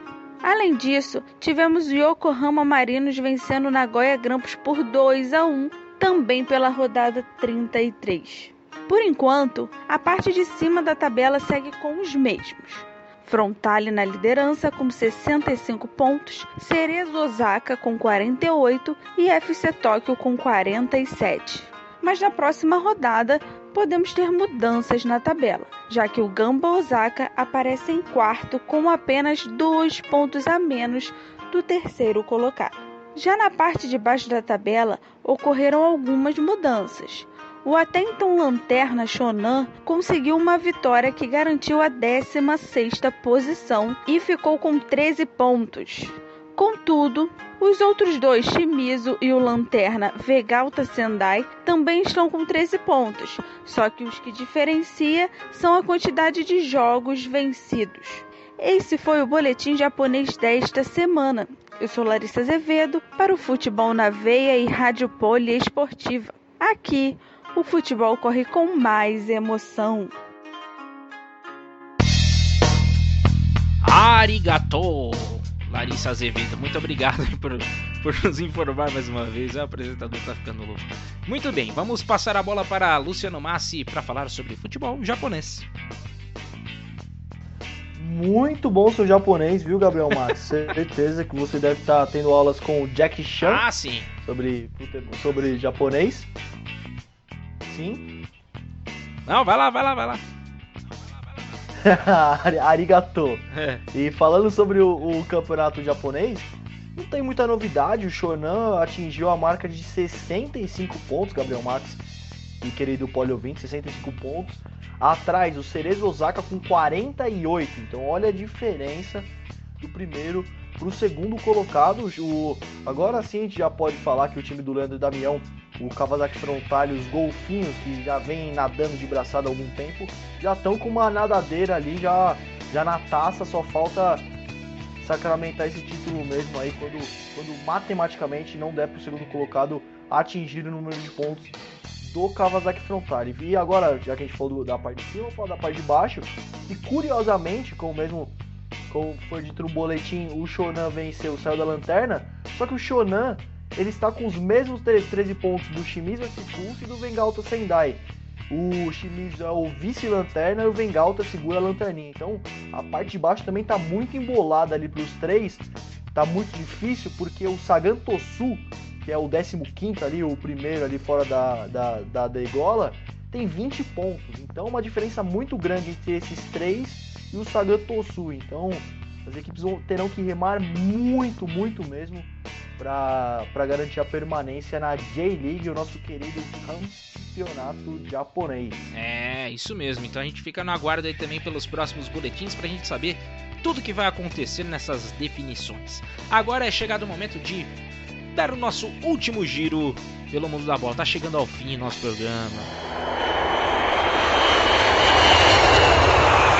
Mas, por fim, não menos importante, obviamente, a gente tem que passar também no futebol chinês com Leonardo Abraão. Vamos agora trocar uma ideia com o nosso querido gelado.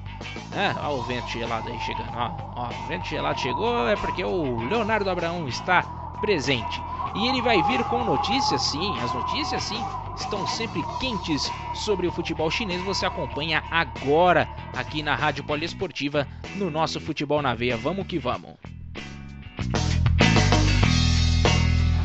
左右两边有两两条线路，卡里斯卡面对门将，球进了，这一次射门。比赛进行到接近四十四分钟，上半场比赛临近尾声的时候。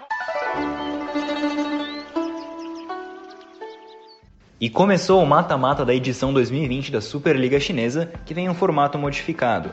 Normalmente o campeonato é como qualquer outro grande campeonato, disputado na forma dos pontos corridos. Mas esse ano, por conta da pandemia do coronavírus, o formato foi mudado. Tivemos uma fase de grupos dividida em grupo A e grupo B, e agora o mata-mata entre os times que brigam para não cair e os times que brigam pelo caneco. Na sexta-feira, dia 16, tivemos o início dessa fase de mata-mata. Mesmo as partidas sendo disputadas apenas em uma sede, há jogos de ida e volta. As idas começaram na sexta-feira, dia 16. Nos jogos das equipes que lutam contra o rebaixamento, o Tianjin Teda na estreia de Tiquinho Soares bateu Shenzhen por 2 a 0, o Shijiazhuang Everbright, já no sábado, bateu Dalian Pro por 2 a 1, o Enan Gianni com gol de Henrique Dourado que perdeu um pênalti ele fez no rebote, venceu por 1 a 0 o Huanzhao e o Guangzhou RF na segunda-feira empatou com o Qingdao Huangai por 0 a 0. Em relação aos jogos das equipes que brigam pelo título, também começou na sexta e o Guangzhou Evergrande bateu o eBay Fortune por 3 a 1 com direito a um dos gols do sino brasileiro Elkson.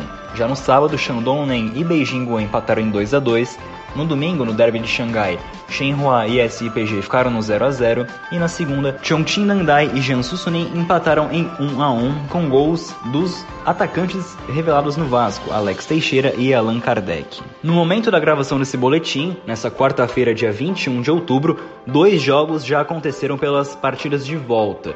No lado dos times que lutam contra o rebaixamento, Shenzhen e Tianjin Teda empataram em 1 a 1. No agregado, o Teda escapou do rebaixamento e agora enfrenta apenas equipes com seu mesmo objetivo, que será cumprir tabela na teoria. Enquanto isso, o Shenzhen segue avançando negativamente e ainda luta contra o rebaixamento. Já pelo lado das equipes que lutam pelo título, o Guangzhou Evergrande goleou o eBay Fortune por 5 a 0 com um show brasileiro. Um gol de Paulinho, dois de Fernandinho e dois de Talisca. E sendo assim, o atual campeão chinês é o primeiro classificado às semifinais. Já nessa quinta-feira 22, teremos a volta entre Beijing Guo e Shandong Nen, na sexta, Xangai SPG e Xangai Shenhua, e no sábado, Jiangsu Suning e Chongqing Dangdai, além, claro, da volta das partidas das equipes que lutam contra o rebaixamento. E para encerrar uma notícia do mercado da bola, o Shenzhen acertou com o meia colombiano ex-River Plate, Quinteiro, que já chegou à China, passará por 14 dias de isolamento, mas só pode atuar pela equipe em 2021 por conta da janela já estar fechada. Essas foram as informações do futebol chinês. Eu sou Leonardo Abrão para o Futebol na Veia e Rádio Polo Esportiva. Aqui o futebol corre com mais emoção. Sie, Leonardo. Ó, tô, tô ficando bom nesse negócio aí, hein, Luciano Massi? Ah, você que, que gosta da culinária chinesa e tá aprendendo mandarim, já só falta pedir pro pessoal bom na veia aí pagar o chinês lá. Eu tô nessa também. Se forem pagar, eu, eu faço minhas malas aí e vou sentir a muralha da China. Vambora, vambora. Mas falando sobre o campeonato chinês, Luciano Massi.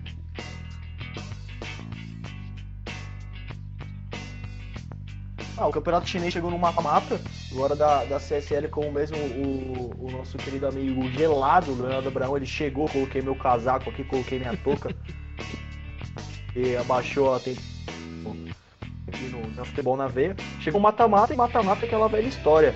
Agora, a hora que o filho chora, a mãe não vê. Então, então para os times que querem o caneco, eles vão ter que jogar muita bola. Agora é a fase crucial, tudo que eles fizeram na, na temporada regular, digamos assim, é, não vale mais nada. Logicamente, se não tivessem feito, não teriam chegado aí na disputa pelo título. Mas agora que eles têm que mostrar o seu valor e jogar o bolão, assim como as equipes que lutam contra o rebaixamento também, se elas quiserem participar da elite chinesa no ano que vem, temporada que vem, vão ter que jogar muita bola. E é, é até interessante esse formato, né, Gabriel Max? Que coloca os, os candidatos ao rebaixamento brigando contra eles mesmos. Então, é uma briga doméstica, digamos assim, né? Eu, tô, eu, não quero ser rebaixado, você também não, vamos. Vamos jogar. Então, eu acho interessante isso daí até. Quem tá disputando o título vai focar e vai jogar só o grande, digamos assim, contra, contra os, os candidatos ao caneco da CSL. É isso aí, então quem está na parte de baixo da tabela que lute. e assim a gente vai encerrando o nosso Futebol na Veia, essa mais essa edição, a edição de número 61 no total, a nossa segunda ao vivo. E eu quero agradecer mais uma vez, Luciano Massi, muito obrigado por estar aqui conosco.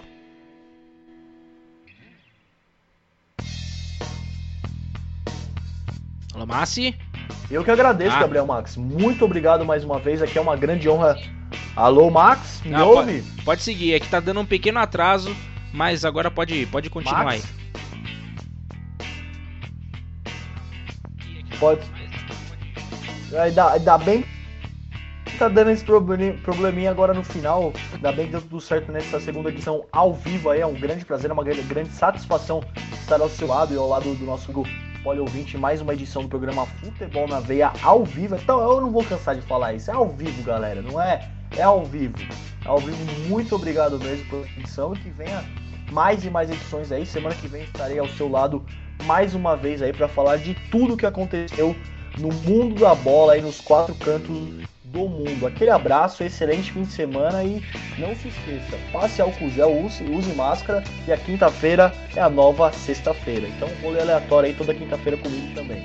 Boa, isso aí. Muito obrigado mais uma vez, Luciano Massa, agradecendo a todos vocês também por terem acompanhado. E para você que não acompanhou ao vivo, também estará disponível nos agregadores de podcast. Então você acompanha no Spotify, no Google Podcasts, no Rádio Public, enfim, as plataformas são as mais diversas para você acompanhar o nosso futebol na veia. Eu sou o Gabriel Max, agradeço a todos vocês mais uma vez e lembro que também teremos transmissões na Rádio Poliesportiva, teremos vôlei, teremos basquete, teremos muito futebol também no domingão.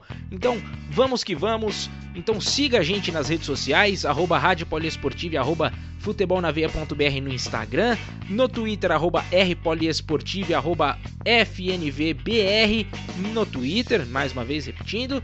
E se você quer nos achar no Facebook é muito fácil, é só digitar Rádio Poliesportiva ou Futebol na Veia no Facebook, muito fácil no campo de busca e você vai nos encontrar. Acompanhe o nosso trabalho, fique sempre ligado nas melhores notícias sobre futebol no Futebol na Veia e sobre todos os outros esportes na Rádio Poliesportiva. Muito obrigado a todos vocês, até a próxima semana, valeu, fui!